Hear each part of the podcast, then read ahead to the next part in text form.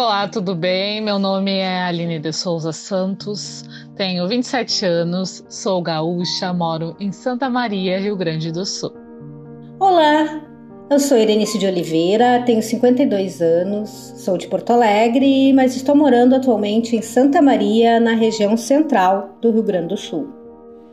Aline Souza tem esclerose múltipla. Erenice de Oliveira tem doença celíaca. As duas patologias são distintas, mas o que as une, por vezes, é a saúde mental. É impossível não ter a questão emocional influenciada quando você recebe um diagnóstico que mudará sua vida, os seus comportamentos e sensações para sempre. Os principais sintomas que eu senti que me levaram a procurar um médico foi um formigamento no meu antebraço esquerdo, uh, a minha visão começou a ficar embaçada, eu tive algumas tonturas e, ao ir ao médico, constatou também que eu estava com perda de força. Uh, e com isso, como eu descobri, eu fui no médico e o médico resolveu, o clínico geral resolveu. Ai, Aline, eu acho melhor tu procurar um neurologista, porque o que tu tá me falando uh, tem alguma coisa aí. Então é melhor tu investigar.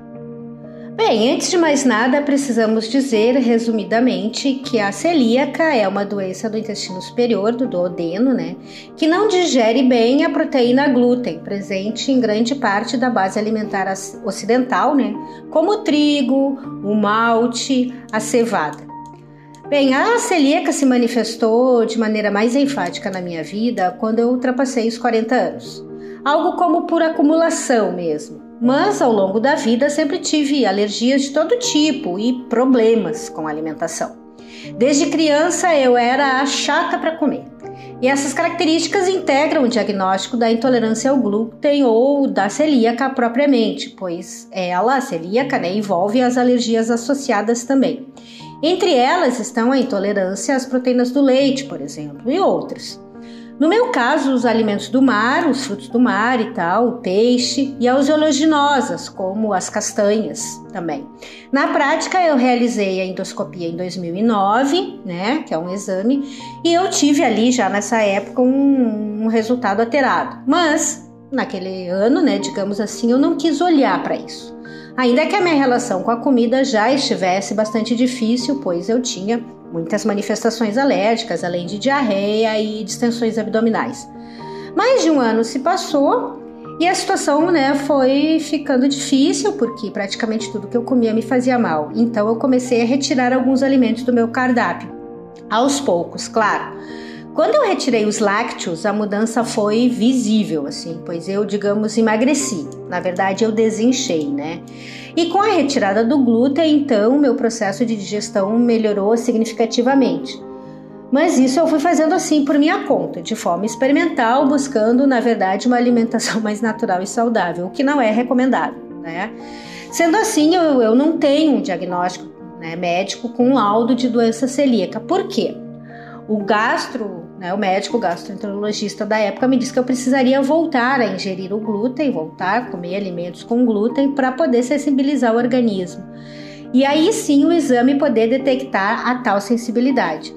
E eu decidi que eu não ia fazer isso, eu não ia voltar a comer glúten e tal, até porque o principal tratamento da celíaca é alimentação, quer dizer, você não pode ingerir os alimentos que não deve. E eu sou bem radical com isso, eu realmente não como. Existe uma área da psicologia chamada psicossomática, em que as nossas dores emocionais refletem na sensação de bem-estar ou não do nosso corpo. Para a Erenice, que tem doença celíaca, estresse e ansiedade podem ser um estopim para prejudicar a saúde. Podemos dizer que as emoções né, são no mínimo 50% de quem a gente é.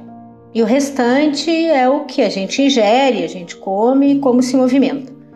Basicamente é isso. E a celíaca é uma doença autoimune, assim como o lúpus, a esclerose múltipla, o hipotiroidismo, entre outros. E o nosso sistema imune, ele se ressente muito das nossas alterações emocionais, porque desalinham na nossa produção hormonal. E sim, o estresse e a ansiedade podem ser fatores de estopim para acionar sintomas, Mas também esses sentimentos, eles fazem parte do ser humano. Em algum momento a gente vai ficar triste, a gente vai ficar ansioso, vai ficar de baixo astral e tal. A grande questão, ao meu ver, passa pelo como. Como que vamos lidar com tudo isso? Né? Perceber se vamos ou não conseguir lidar bem. Aí entram algumas estratégias, como procurar auxílio, terapias, tratamentos, enfim. Não dá para dizer que podemos viver sem tristezas ou tensões, mas podemos aprender a lidar com essas situações. E é aí muitas vezes que a gente não consegue fazer isso sozinho. É preciso procurar uma ajuda profissional, psicólogos, psiquiatras, terapeutas, enfim, né? Em algum momento a gente deve uh, tratar disso, olhar para isso, né? Aline também percebe a influência da saúde emocional em surtos de esclerose múltipla. Nossa, assim, ó, a EM está muito, muito, tem muita relação com as minhas emoções. Eu tenho diagnóstico de, além da esclerose múltipla, né, de depressão, ansiedade e alteração de humor. E a maioria das minhas internações, surtos que eu tive, foi gatilho emocional, estresse. E Agora, ultimamente, eu estou tratando isso porque eu vi que se eu estou mais deprimida, mais ansiosa, tudo muda na esclerose. A esclerose múltipla fica bem pior. Então, para mim, tem total, total relação esclerose múltipla e as emoções para que eu fique pior. É, Aline, a busca por um psicoterapeuta não é fácil mesmo, mas não desista. A Berenice faz terapia e conhece os benefícios. É, saúde emocional e psíquica é tão fundamental quanto a saúde física, né? E sim, eu busquei auxílio emocional desde cedo. Já na adolescência eu comecei com terapia e até hoje, ainda hoje, o autoconhecimento faz parte dos meus cuidados. Acho que o ideal seria todo mundo começar na infância, se isso fosse possível, né? A gente não devia deixar os problemas se instalarem para aí então buscar ajuda, né? Seria uma forma preventiva da gente prevenir várias doenças e o agravamento de vários sintomas. Então, sim, né? É preciso uh, buscar, né? Práticas de autocuidado em qualquer situação. Aline conta que existe um outro lado difícil de encarar. Por ser uma doença com sintomas por vezes não aparentes, o preconceito impera com os pacientes que têm esclerose múltipla.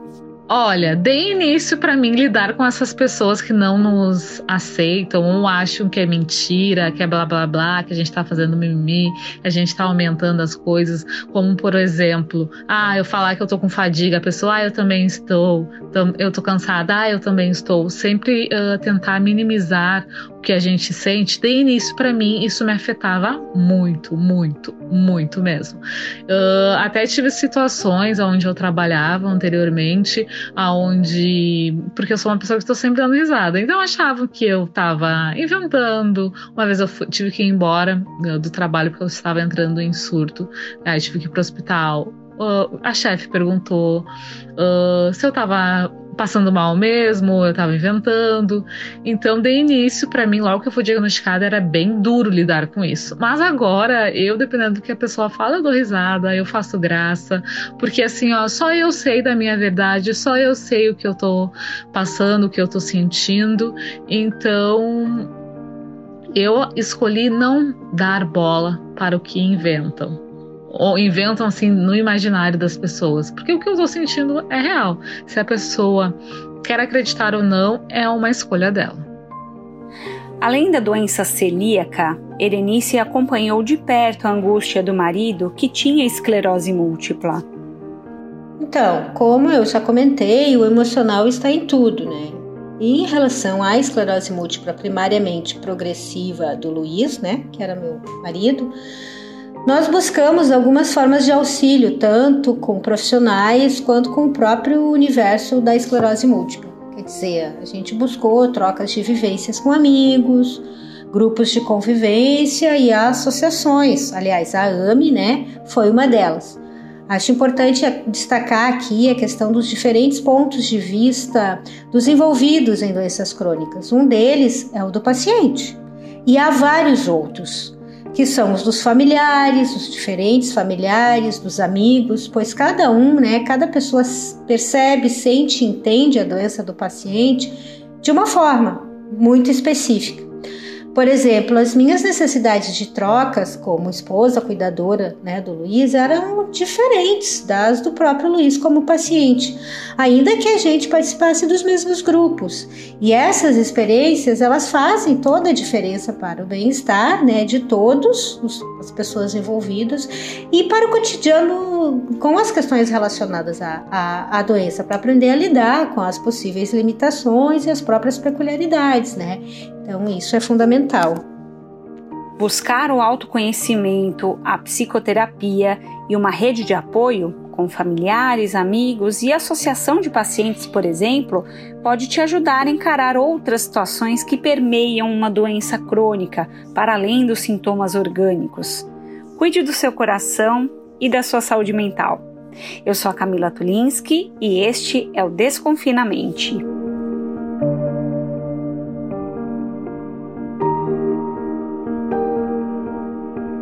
Você acabou de acompanhar um material produzido pela AME CDD. Se você gostou desse conteúdo, acesse amigosmúltiplos.org.br e cdd.org.br. Conheça mais sobre nosso trabalho e faça parte dessa iniciativa. Fazendo uma doação com menos de um real por dia, você ajuda a fortalecer nossas causas e a levar informação de qualidade sobre condições crônicas de doenças ainda mais longe.